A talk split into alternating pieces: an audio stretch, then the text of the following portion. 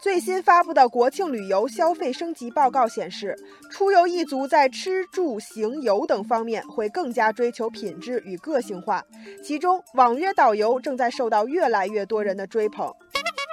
线上预约定制服务，这就是网约导游最突出的特点。数据显示，在国庆黄金周期间，不少定制旅游平台的订单量比平时增长了五倍之多。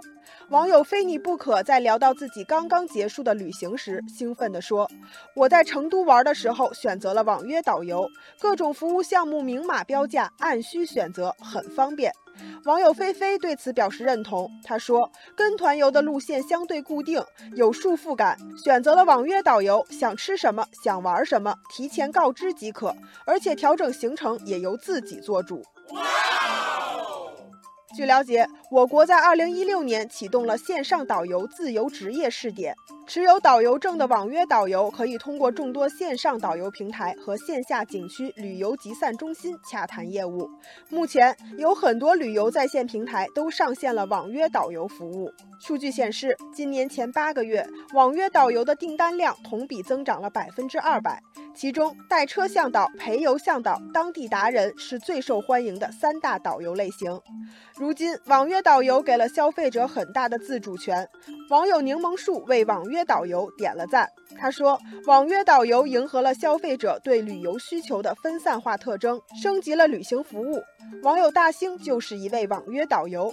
在谈到工作经历时，他说：“网约导游有从业规定，不能像平时带团那样只背导游词，而是要根据游客需要提前查找资料，给自己充电。”虽然网约导游有着不少优点，但是也存在一些问题。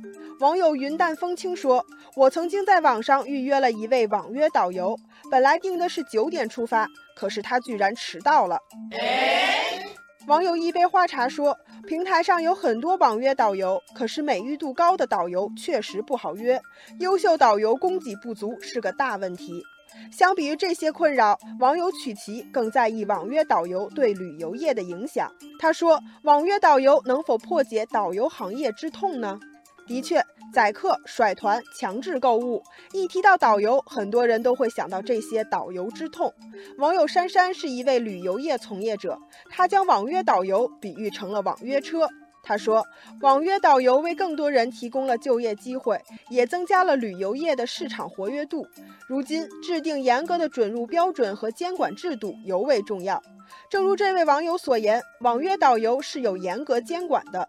如果游客给了导游差评，预约平台会扣除导游的服务费；如果旅游期间出现问题和纠纷，平台也会对游客实行先行赔付。情节严重的，涉事导游还会被吊销导游证。”可以说，随着网约导游的不断发展，会有越来越多的旅游企业参与其中，而更加规范的管理也将给破解导游行业之痛带来希望。